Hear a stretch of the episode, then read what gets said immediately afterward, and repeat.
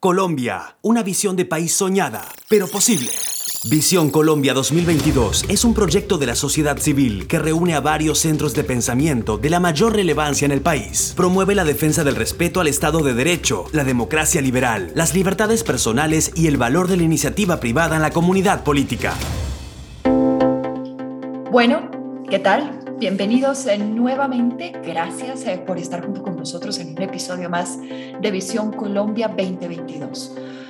Una visión de un país soñado pero posible. Les invitamos desde ya a que nos acompañen en nuestras diferentes redes sociales. Síganos en Facebook, en Twitter, en Instagram, arroba Colombia 2022. Visión Colombia nace como un proyecto de la sociedad civil que reúne a varios centros de pensamiento Corporaciones, Pensamiento Siglo XXI, Nueva Democracia, Libertad, Mejor Así, Derecho Justo y muchos otros más, que han venido trabajando y elaborando bases, documentos de análisis, de discusión, donde podamos eh, compartir cuál es ese país que soñamos, cuál es el norte al que queremos llegar, teniendo claro de que tenemos todos que construir, no únicamente es quedarnos conversando, sino todo depende de la acción. Así que, Rodrigo, bienvenido nuevamente acompañándome desde el Hotel Cosmos 100, que nos abre las puertas, nos presta sus instalaciones para que podamos eh, compartir con usted y con los invitados. Pues muchísimas gracias, Ana. Como siempre, feliz de estar acá. Todo lo que implique pensar en voz alta, con patriotismo, con generosidad, con sinceridad, siempre es bienvenido, sobre todo si de lo que se trata es de mejorar la calidad de vida de todos nuestros habitantes. Bueno, hoy, hoy un tema interesantísimo, ¿sabe qué? Yo creo que es de las cosas más apasionantes el día de hoy. Vamos a hablar sobre, sobre la educación. Rodrigo, o sea, siempre hemos dicho que un pueblo que no esté educado se equivoca eligiendo sus gobernantes. Un pueblo no educado es fácil de manipular. Un pueblo no educado es donde surge el populismo, al que tanto estamos cuestionando y el que tanto les estamos pidiendo que se haga una reflexión por los peligros que esto conlleva. Pero tampoco podemos quedarnos frenados en la educación. La educación va cambiando, va variando. Incluso con todo este tema de la pandemia, hemos visto un giro de 180 grados en, la educación. ¿Quién debe dar la educación? ¿Cómo debe ser manejada la educación dentro de un país? ¿Cuáles son las bases? Es decir, es formar las bases sólidas de hacia dónde queremos llegar. Está todo en la educación. Así es, Ana María, y nosotros creemos en Visión Colombia que eh, se requiere eh, un esfuerzo denodado, un esfuerzo supremo en construir una visión a largo plazo en donde un, eh, uno de los baluartes, sin la más mínima duda, sea la educación. Pero claro, ahí hay en mil debates y yo quisiera eh, empezar de la manera menos desorganizada o más organizada posible, diciendo que el enfoque, digamos, desde 1991 para acá en Colombia ha sido preponderantemente el de, el de, entender que la educación es un derecho, un derecho fundamental que debe ser celosamente protegido, custodiado por cualquiera, pero sobre todo por todos los servidores públicos y dentro de ellos resaltamos a los jueces y como derecho fundamental, entonces tiene una cantidad de prerrogativas, etcétera, etcétera, y sin duda es un derecho fundamental.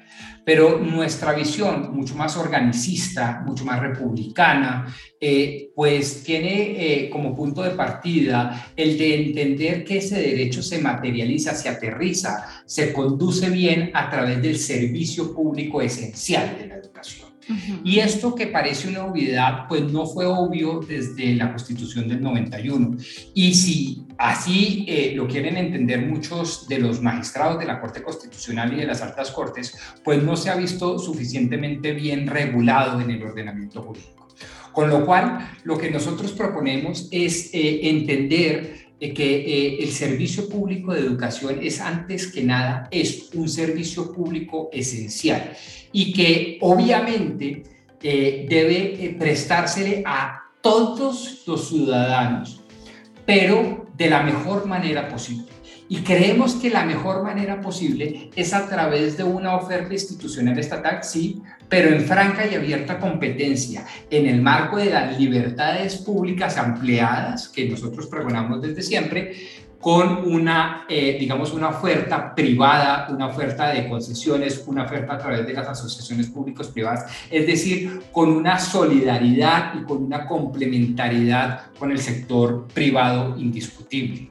Eh, esto eh, hoy en día, y de manera muy triste tengo que decirlo, parece sacrílego, parece pecaminoso hablar de una educación pública masiva, ojalá universal y ojalá en lo que quepa gratuita, pero prestada también eh, en franca y abierta competencia para efectos de mejorar la calidad del servicio público esencial, para efectos de eh, garantizar un resultado de inserción en el sector productivo, en el sector laboral y también para evitar eh, pues unos desafueros en el ejercicio de este derecho, como por ejemplo alta contaminación de drogas en los, espacios educativos, el hecho de que dejen la deserción, es decir, en los altos componentes de deserción, etcétera, etcétera. Yo creo que Colombia tiene ejemplos muy recientes, muy, muy exitosos, que demuestran que la estructura constitucional, la estructura del país debería permitir eh, la oferta institucional educativa eh, de la mano del sector productivo, de la mano del sector privado y además volcada sobre un criterio eminentemente y preponderantemente orgánico, es decir, servicio público esencial antes que un derecho entelequico, abstracto, del cual todo el mundo echa carretas, pero que a la hora de ponerlo en funcionamiento queda muchas veces recortado. Bueno, yo quiero eh, quien nos estaba escuchando muy atento a su exposición y a su planteamiento, al planteamiento que tenemos como Visión Colombia, es, Santiago Castro. Yo quiero que usted le dé la bienvenida y le presente. Santiago, bienvenido. Hola, ¿cómo están? ¿Cómo les ha ido? Un saludo para ustedes dos y para todos los que nos escuchen y nos vean en este espacio. Bueno, Santiago, usted estuvo entretenido con todo este preámbulo el que estaba haciendo eh, Rodrigo sobre cómo Visión Colombia enfoca o cuál es el norte que proponemos con respecto al tema de educación, que sea un servicio público esencial. ¿Esto marca una diferencia? ¿Cree usted que esto puede dar un paso, una nueva cabida entonces a tener una educación de calidad, una e, educación mucho más ágil, pero una educación también que llegue a las diferentes regiones del país, que muchas veces en este momento no está sucediendo. Pues miren, vamos a precisar, digamos, una forma de enmarcar la reflexión que tenemos que dar pensando, como bien lo decía Rodrigo, en la garantía del derecho a la educación entendido como un servicio público esencial, como está contemplado no solamente en la Carta Política, sino en la legislación que se desprende. Ley 115 del 94 en el tema de preescolar básica y media y la que es en últimas la Ley General de Educación y mayor precisión en temas de educación superior con la Ley 30 de 1992 la, pregunta que debe orientar, digamos, todo tipo de reflexión en temas educativos es, ¿qué es lo que nosotros queremos de un sistema educativo nacional, que es en últimas como está definido en la legislación y en nuestro día a día también. Y esa pregunta no es pregunta de poca monta. Ahí, por ejemplo, hay una gran inquietud sobre la relación tripartita, es decir, Estado, sociedad y, como decía ahora Rodrigo, sector productivo. ¿no? Ustedes recordarán que eh, la Constitución establece que por la, por la educación responden sociedad, familia y Estado. De alguna manera eso hoy tiene que transitar hacia tener sociedad donde está la familia, sector productivo o tejido empresarial a nivel nacional y el Estado y repensar qué tipo de educación es la que nosotros estamos en últimas promoviendo como bien lo dicen ustedes, como servicio público esencial. Un ejemplo, algunas personas han levantado la mano para cuestionar el peso que tienen las humanidades hoy en el currículum que está estipulado. Y alegan que entonces ahí se están enseñando un conjunto o se están aprendiendo mejor un conjunto de elementos que hoy por hoy van en contravía de lo que uno podría considerar un camino hacia la empleabilidad. Pero allí, por ejemplo, Marta Nussbaum, hoy profesora en la Universidad de Chicago, dice, ojo, sin creatividad no hay em-, emprendimiento y sin humanidades no hay creatividad. Luego entonces es muy difícil ver que si empezamos a reducir en el currículum temas de humanidades, pues realmente podamos después potenciar los asuntos de emprendimiento. Otro elemento que es fundamental, fíjense cómo estamos hoy por hoy desconociendo la evidencia que tenemos a nivel mundial, pero para poner un ejemplo, los resultados del famosísimo Perry Project, que dio, lugar, digamos, a la consolidación de un currículum para preescolar que se llama High Scope, y hay muchas otras iniciativas a nivel mundial, pero fíjense cómo lo que demuestra la evidencia, lo que demuestran los resultados de múltiples investigaciones es que toda inversión que se haga en el preescolar tiene un retorno a esa inversión mucho mayor que lo que se haga en cualquier otro nivel educativo. Sin embargo, la constitución política de Colombia habla de la obligatoriedad de la educación de un año de preescolar y nueve de educación básica que es la básica primaria y la básica secundaria, sin que sea realmente obligatorio la media, décimo y once, menos eh, la educación superior. Este, esto para enmarcar de alguna manera la discusión de decir, tenemos que entender qué es lo esencial en esa relación tripartita sociedad, empresa, Estado y cómo impactar el currículo. Tenemos que revisar la evidencia que hoy tenemos de en qué nivel del proceso educativo, de los niveles de educación, como quiera que lo entendamos, es menester invertir más y cómo. Y un tercer elemento que me parece fundamental, y es que cuando no hay libertad, menos habrá formación para la libertad. Y cuando no hay libertad de elección sobre el camino que yo quiero que mis hijos o que la sociedad considera libremente deben tomar, lo cual implica opciones, es decir, que no haya una única opción, un único camino, camino a seguir, es difícil hablar de la calidad, porque todos tenemos muy claro, porque está en la Constitución y está en la legislación, la educación como servicio público esencial.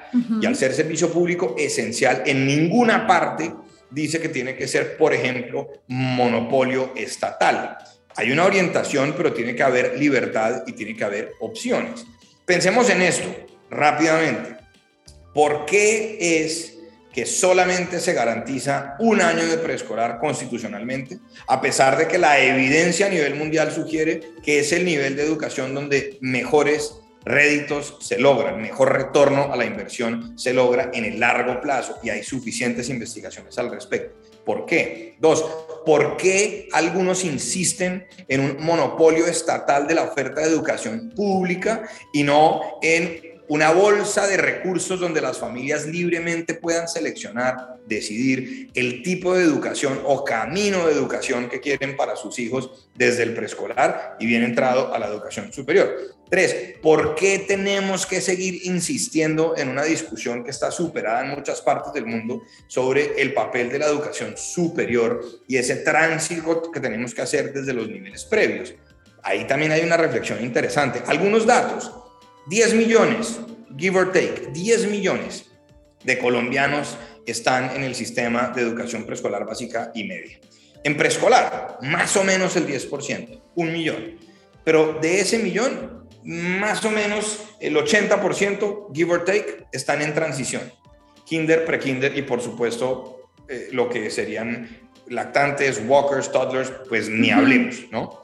Y luego de eso teníamos más o menos el 35% en primaria, otro 30% en básica, secundaria y luego en la educación media nos dispersamos hacia ciclos, los famosos ciclos lectivos especiales y las famosas eh, currículos flexibles y por supuesto la educación media. 10 millones. Pero en la educación superior estamos más o menos 2.3 millones. Luego las personas que terminan la educación media son una minoría y de esa ya minoría, los que logran acceder a la educación superior, pues son una minoría aún más reducida.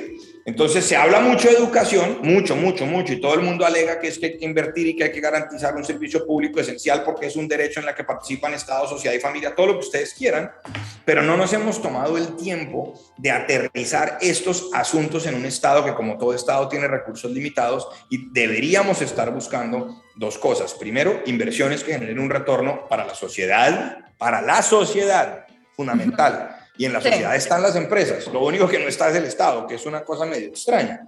Y luego, dos, la libertad. Libertad, libertad, libertad para que realmente la ciudadanía pueda escoger, las familias puedan escoger cuál es el camino que quieren seguir. Sin hacer esa reflexión, vamos a seguir invirtiendo donde no es. Entonces, ejemplo, se celebra por lo alto que hay un incremento histórico en el presupuesto para la universidad pública, 4.65% será el último año del actual gobierno, 2022, el incremento por encima del IPC. Muy bien, pero mientras tanto, tenemos millones de niños y niñas que no tienen acceso a prekinder o kinder y mucho menos a los años previos de 0 a 5, que es muy importante. Entonces, ¿de qué estamos hablando? También se insiste en que habrá entonces universidad gratuita para los estratos 1, 2 y 3 en educación superior. Fantástico, me encanta. Pero ojo, ¿a qué costo? Porque si eso va a la universidad pública, que suele ser la más costosa y a la que hay que transferirle más recursos mientras tenemos sillas vacías en las universidades privadas, entonces lo que estamos haciendo es orientando los recursos bajo una lógica político-electoral más que bajo una lógica de real noción de lo que es un retorno a la inversión que hagamos nosotros en el sistema educativo. Ahora, eh, Santiago, Rodrigo, Santiago hace referencia a que la educación tiene que ser una inversión que genere un retorno. Sí. A, mí me parece que la, la, aproximación del profesor Santiago Castro es genial. Creo que se alinea en gran medida con una visión a largo plazo que tenemos sobre el país que debemos construir y que eh, sin entender eh, los fundamentos básicos del servicio público esencial de educación es imposible alcanzar. Y resalto dos. Eh, la primera, que sin, fíjese usted, Ana María, que sin tapujos, sin mezquindades, sin sustos, sin vergüenzas, él advierte que es una inversión. Ya la sola palabra genera escosor en gran parte de Pero además que genera un retorno. Claro, una inversión que genera un retorno y además no solo individual, él lo subrayó, un retorno social. Con lo cual obviamente involucra, y también lo ha subrayado con mayúsculas y en negrillas, el sector productivo y la empresa privada, es decir, la inserción del estudiante en el mundo laboral cosa que pues, eh, se ha visto, digamos, históricamente frustrado en, nuestro sistema educativo. Y la otra cosa que me parece que se alindera, y si me equivoca, doctor Castro, pues por favor lo dice, porque ese es un podcast absolutamente abierto, democrático y libre, es el hecho de subrayar la, eh, el punto de partida filosófico. Eh, no podemos hacer abstracción de la filosofía cuando de construir un país se trata. Y el punto de partida creo que es el adecuado. La libertad Dentro de ellas rescata el profesor Castro la libertad de escogencia. Una familia debe tener la posibilidad de escoger a dónde manda a sus hijos. De pronto no tienen los recursos, para eso está el subsidio. Y, educativo. y, hacia allá iba, Rodrigo. Uno como familia, como padres de familia, y Santiago se lo planteo, puede decir, yo quiero elegir X o Y lugar o institución para que mi hijo se eduque. ¿Por qué? Porque va de acuerdo a la formación, porque tiene los valores éticos eh, que yo comparto, eh, porque creo que hay una mayor proyección, por sin número de cosas. Pero no tengo, no cuento con los recursos económicos. Ese es un limitante eh, clarísimo que tenemos dentro de nuestras sociedades y donde hay una brecha gigante que hasta la fecha no sabemos en, la brecha entre los recursos con los que cuento, la educación que quiero para mi hijo, la que me toca eh, por obligación, eh, hay una brecha, hay un impedimento que genera una gran frustración, no solo una frustración, eh, sino una apatía incluso para educar a mis hijos. Yo diría sobre eso lo siguiente. La misma constitución establece que los derechos de los niños priman sobre los derechos de todos los demás. Partamos de allí. Un poco para alejarme por ahora de lo que tiene que ver con la educación superior y concentrarme otra vez en mi tesis original de que el mayor retorno social a toda inversión Está tiene que ver pequeños. con la inversión que hagamos en preescolar, básica y media. Y esto para decir, el derecho tiene que ser ejercido en libertad. Porque si no hay libertad, y esto es más de los teóricos del derecho, pues es difícil entender cómo surge el derecho. El derecho no se impone a la brava, eso es propio de regímenes totalitarios. Luego explíquenme ustedes cómo es que se ejercen los derechos en una democracia que se asume constitucional como esta, de allí que diga que en la garantía del derecho a la educación y del servicio público esencial de la educación participan sociedad, familia y Estado, ¿cómo se hace eso sin libertad? Es decir, las familias más vulnerables en Colombia no tienen opción. Es o la oferta pública estatal o nada. Pero en teoría, los recursos de la sociedad que se los prestamos al Estado para que los administre y suele hacerlo además muy mal, no están fluyendo para el ejercicio de los derechos que implica también el ejercicio de la libertad, por lo menos desde mi punto de vista, de como muchos lo entendemos. Entonces, fíjense ustedes que los niños en Colombia no tienen opción si son de familias en condiciones de pobreza o que no tienen los privilegios que tienen otros. Entonces, fíjese, eh, la, en el sector rural, por ejemplo, entre educación básica y media, el 24% está en el sector rural. Y allí en el sector rural suele haber mayor informalidad, menos oportunidades laborales y menores ingresos. La cuarta parte de los niños están allí y no tienen opción. Es la escuela rural que está y no hay otra opción. Ahora, con todo lo que se hizo en materia de avances de conectividad, lo que sí se invirtió, etcétera, etcétera, ¿por qué no abrir un camino educativo para las familias que tengan plataformas a las que el Estado puede transferir esos recursos sin ánimo de lucro? En eso estoy de acuerdo en ese primer momento, para que haya más alternativas vía conectividad con otras opciones. Ah, no, no, no, no, no. Ni más faltaba. No se puede. Tiene que ser única opción del Estado bajo el control de unos sectores específicos que se han apoderado del magisterio. De la educación. ¿Para lograr qué? Pues sencillo, un solo pueblo con esa noción, un solo Estado que responde al pueblo como constituyente primario y un solo gran grupo de maestros. Perdóneme, si eso no es totalitario, yo no sé qué es totalitario. Luego, entonces, el control, ¿de qué derecho a la educación estamos hablando cuando no hay libertad para elegir? E, esa es la reflexión que yo creo que tenemos que hacer allí. No hay libertad. Y yo le pregunto, doctor Pombo, usted que es abogado constitucionalista, muy reconocido por cierto, explíqueme cómo hay un derecho y cómo se da el ejercicio de un derecho en un escenario que niega la libertad. No, francamente caótico. Es, es, es, una negación intermine y es obviamente una de las causas eficientes de, eh, digamos, la distorsión tanto en la oferta como en la demanda ecuativa, es decir, la distorsión en la prestación misma del servicio. Tiene usted toda la razón, doctor Santiago, pero digamos de nuevo, quiero resaltar elementos que eh, se alinean y además con los cuales personalmente estoy 500% de acuerdo. Me parece que eh, eh, el, el, el, debate de la oferta educativa monopólica por parte del Estado no solo es un debate necesario, sino que ha de partir de un supuesto totalmente distinto al que se nos ha venido vendiendo.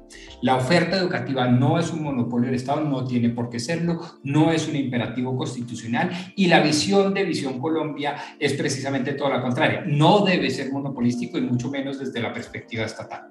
Lo segundo es que eh, se debe rescatar en el debate de la construcción del servicio público esencial de la educación el de la demanda educativa es decir, la posibilidad de que a través de vouchers, de asociaciones público-privadas, de concesiones como la Alianza Educativa en Bogotá, que ha sido extraordinariamente elocuente por sus buenos éxitos y demás, es que eh, las familias tengan la posibilidad real, material, verdadera, de poder escoger en una oferta educativa a dónde envían a sus hijos eh, por distintas razones, religiosas, personales, de cosmovisiones, de lo que quieran, incluso de la misma prestación eh, del servicio público con altos niveles de calidad. Eh, en eso también concuerdo con el doctor Santiago Castro. Y me parece, por último, que la perspectiva que le da a Santiago a, obviamente, el derecho, pero el derecho enfocado además en los yo diría eso, ¿cómo se llama? Eh, impúberes preadolescentes, es decir, a preescolar básica y media, es toda una revolución. Porque claro, la crítica sobre el adoctrinamiento universitario pues es válida. Sí, sí, y hemos estado enfocados mucho claro, en eso, pero, pero llega a Santiago y dice un momentico, los mayores, empíricamente, científicamente se demuestra que la mayor eh, retroalimentación, los mayores beneficios en cuanto al retorno se refiere, se dan en preescolar. Ese enfoque me parece interesante y es un enfoque que de nuevo no riñe con la posibilidad de la libertad tanto en oferta como en la demanda, porque hay un sector de la población, sobre todo liderado por FECODE y ciertos sindicatos muy eh, poderosos política y económicamente muy poderosos, enquistados en el poder, que advierten que la oferta debe ser monopolística, debe ser del Estado y además toda concentración debe darse sobre la oferta. ¿Y la demanda qué? ¿Por qué no utilizar otros mecanismos como los de los vouchers educativos para que realmente la gente tenga la libertad de ejercer su derecho fundamental? Santiago.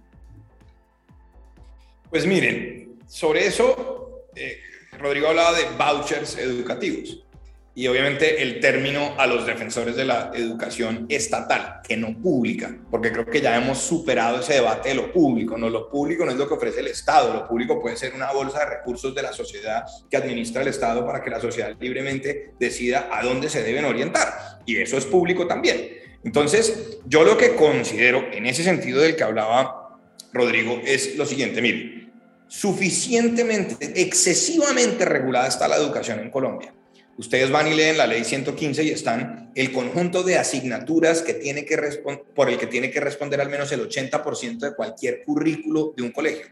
Y ahí está, estipulado. Y luego cada día que algún congresista se le ocurre, con mucho respeto lo digo, se aprueba alguna ley que modifica el currículo. Entonces ya vamos en enseñanza de segundo idioma que tiene que ser inglés y luego entonces tenemos la Cátedra de la Paz y entonces vamos a hacer además obligatorio, obvio decreto que fue el gobierno anterior, la, socialización del informe de la Comisión de la Verdad. Entonces se le meten y se le meten y se le meten cosas y se empieza a obligar una forma de, de pensar el proceso de aprendizaje de los niños desde muy pequeños. Entonces estamos excesivamente regulados. Pero como si eso no fuera suficiente, luego vienen las pruebas de Estado que tienen unas áreas que se asume que son coherentes con ese currículo, pero que no necesariamente es así. Y ustedes ven esas pruebas y a veces uno se sorprende, porque entonces pareciera que el niño no ejerció el pensamiento crítico, sino que tienen que adoctrinarse para responder cosas como el mayor problema que enfrenta Colombia es la desigualdad. ¿Quién dijo eso? En términos económicos, ¿dónde está eso escrito? Cualquier persona que haya visto fundamentos de economía entenderá que el gran problema es la miseria y la pobreza, no otras cosas. Se puede tener un país que sea desigual y, muy desigual, pero donde la tasa de pobreza sea inferior al 5%. Luego no es un país donde la sociedad sea pobre, pero lo van conduciendo a ese tipo de respuestas en los exámenes de Estado, por poner un ejemplo que evidentemente es ínfimo y hay muchos otros. Entonces, regulación y además exámenes. Entonces yo digo, venga, si tenemos exámenes, ¿por qué no dejamos algo de libertad en el currículum para que las familias digan, venga, yo quiero que mis hijos estudien en un currículo distinto y yo quiero que mis hijos se enfoquen más en las artes o yo quiero otra cosa? Y además todos los niños, como todos los seres humanos, tenemos inteligencias diversas, de ahí que todos hablemos de inteligencias múltiples. Entonces la evidencia se va por un lado, pero queremos forzar un currículo y tiene que ser ese y no se pueden desviar y además luego los llevo a unos exámenes estatales. Entonces uno queda muy preocupado sobre la noción tan reducida de los procesos de desarrollo que tenemos. Todo lo que se haga en educación tiene que ser válido en términos de desarrollo, el famoso VTD, válido en términos de desarrollo. Y esa reflexión yo personalmente no la estoy viendo. Pero déjenme volver sobre el tema de la libertad. La libertad para que uno decida dónde quiere estudiar. Y vayamos ahora sí, si, si les parece, eh, al tema de educación superior. Entonces, los recursos del Estado son limitados y son recursos de la sociedad que el Estado, que la sociedad en últimas le pide al Estado que administre, por decirlo de cualquier forma. Entonces, si son recursos de la sociedad que van al Estado para que el Estado administre, ¿quién dice que son unos pocos los que tienen que decidir a dónde van esos recursos sin abrir opciones para que el mercado regule eso, que sería lo más libre? El ejemplo es puntual. Hoy por hoy, Estamos más o menos 50-50 en la cobertura de educación superior, más o menos 2.3 millones de personas están por allí, 50 la oferta estatal, pública estatal, y 50% la oferta privada. Pero resulta que en universidades hoy acreditadas de alta calidad, con presencia regional, bueno, con una cantidad de estándares que están allí, que son internacionales y que usted los puede cuestionar, pero pues eso es una unidad de medida que tenemos todos, el costo, el costo por estudiante es mucho menor que el costo que tiene un estudiante en una universidad pública, en una universidad estatal. Entonces la reflexión es, si son recursos de la sociedad y queremos entonces promover que las familias menos privilegiadas tengan educación gratuita, ¿por qué esa educación gratuita se confunde con educación pública estatal? ¿Por qué no abrimos eso y que las familias decidan libremente? Yo quiero estudiar en la Universidad Católica de Colombia, acreditada de alta calidad, o en la Universidad de la Argentina, acreditada de alta calidad, o en la Universidad de San Buenaventura, acreditada de alta calidad, o en la que les venga en gana, siempre que sea acreditada de alta calidad, para garantizar si esto si es cierto estándar y que no nos digan que vamos a girar pues, recursos a entidades con de lucro privado. Entonces, Santiago, bajo, ese, bajo ese planteamiento funcionaría un poco los, los, los llamados vouchers, como usted ha venido diciendo, que es decir, el Estado financia una educación, pero tú tienes la capacidad de elegir, es decir, yo me voy con mi voucher y me voy a la Universidad Nacional o me voy a la Universidad de los Andes. la diferencia con el voucher, o la diferencia que yo sugiero en términos de educación superior, es que el valor puede variar. Me explico. Cuando es un voucher es un valor igual para todos. Fijo para todos. Así es. De acuerdo. pero yo les digo, por ejemplo, si resulta que nosotros tenemos la universidad, para no ponerle nombre, cualquier universidad que tiene un programa de medicina, que es un programa de alta demanda, y resulta que por X o Y razón, y acreditado de alta calidad, tiene tres sillas vacías, es decir, tres cupos que no se lograron llenar por la razón que sea. Y usted tiene una demanda de personas que quiere estudiar medicina y que no, no tienen los recursos. Eso en una universidad privada suele ser más económico que ampliar los cupos en la universidad pública. Y puede que cueste más que un valor mínimo. Bueno, pero ¿por qué no hacerlo? Y puede que haya universidades privadas acreditadas de alta calidad que tengan un costo menor que una media nacional y la gente quiere ir a ellas porque les facilita. Miren esto, eh, Rodrigo, esto es muy complejo. En la universidad pública usualmente hay unos horarios que están establecidos porque además hay unas condiciones para los maestros particulares y demás.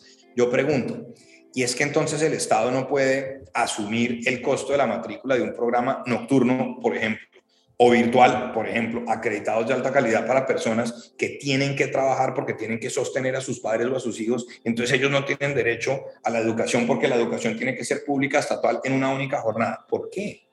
Entonces vuelvo y digo, usted tiene universidades con jornadas nocturnas, modalidades mixtas o modalidades virtuales, con cupos disponibles allí y el Estado no puede eh, costear, el, valga la redundancia, el costo de esa matrícula porque se asume que es un subsidio eh, a la demanda y es una transferencia a un sector privado que siempre ven como oscuro y que solamente se quieren robar los recursos públicos y ese discurso ahí medio extraño. Y entonces, por esa lógica, estamos dejando de poder ofrecer educación superior gratuita para las personas que no la pueden costear de una vez y para siempre en Colombia. A eso voy. Miren, sillas vacías en universidades privadas acreditadas de alta calidad, las hay en todas las modalidades. Ah, no, pero el Estado no puede hacer esa transferencia porque el Estado tiene que ir solamente a financiar la universidad pública. ¿Eso es libertad? ¿Eso es democracia? Pues yo no lo veo así. No lo veo así. ni, ni, nosotros tampoco, doctor Santiago, ni nosotros tampoco. Quisiera en razón al tiempo simplemente decir que eh, fíjese usted cómo, de nuevo, con valentía, con educación, pero con valentía y sin, y sin vergüenza ninguna, se empieza desde el sector educativo. Un profesor, un académico, un experto eh, reconocido en el sector educativo le llama la atención a una sociedad al decirle, oiga, rompamos tres o cuatro paradigmas. Me parece que eh, rompe el primer paradigma de que la libertad tiene que reñir con otras cosas. Y lo que dice es, con lo único que tienen que reñir es con el monopolio y sobre todo el monopolio de la oferta educativa en cabeza del Estado.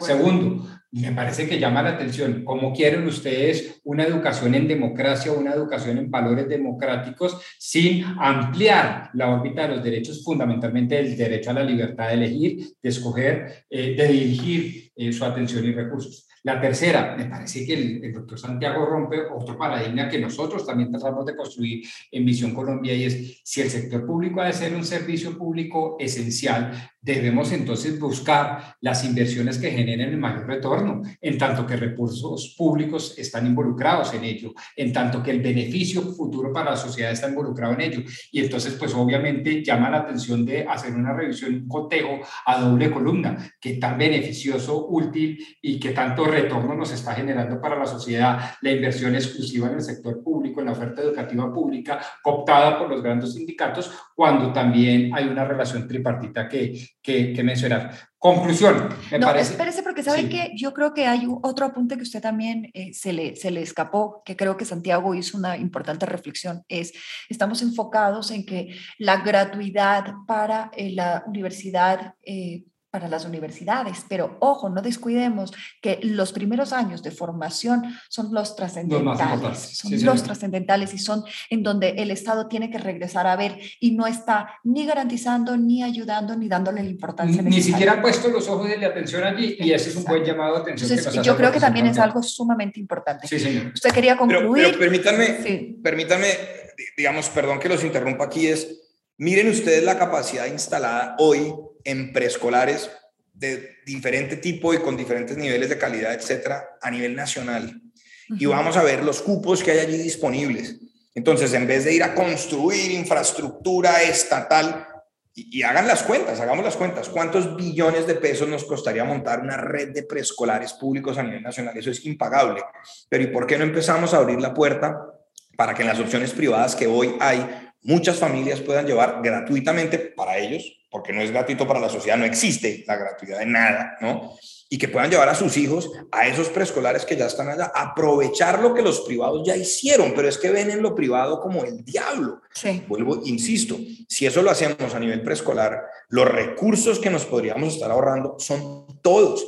¿Cuántos colegios que tienen una pensión mensual que es muy cercana, incluso a veces inferior a la media de lo que tienen que transferir a los colegios públicos por estudiante, las diferentes dependencias que participan, ¿Cuánto podríamos estar cubriendo aprovechando la infraestructura que ya está allí en los privados? El día que nosotros dejemos, nosotros no, el día que la sociedad en su conjunto deje ver en lo privado todo algo nefasto, diabólico, etcétera, y lo vean como un gran aporte. Como un gran aliado. Claro. Es que eso es lo que hay que hacer. Vuelvo y digo, aquí se habla, todo el mundo está hablando de la gratuidad para la universidad, porque además suelen ser mayores de edad que votan. Eso se llama conceptualmente electoralismo. Yo lanzo una propuesta porque siento que me, va a generar votos. Pero lo cierto es que si pensáramos como estadistas, es decir, para la próxima generación, tendríamos que estar proponiendo garantizar gratuidad vía bolsa de recursos para que las familias puedan llevar a sus hijos a un preescolar de calidad. Eso es. Y reducir la inversión que se está perdiendo en educación superior en términos de optimizarla no necesariamente reducir el valor neto, optimizarla para aprovechar los espacios vacíos de instituciones privadas y tener cobertura 100%. Esa lógica de que todo aquello que implique la garantía de un derecho o la oferta de calidad de un servicio público esencial que tiene que ser estatal, eso es lo que está matando las posibilidades de transformar la sociedad colombiana vía educación. Me quedo con eso, Santiago. Realmente ha sido absolutamente enriquecedor, un aprendizaje fabuloso el que hemos tenido el día de hoy en este podcast.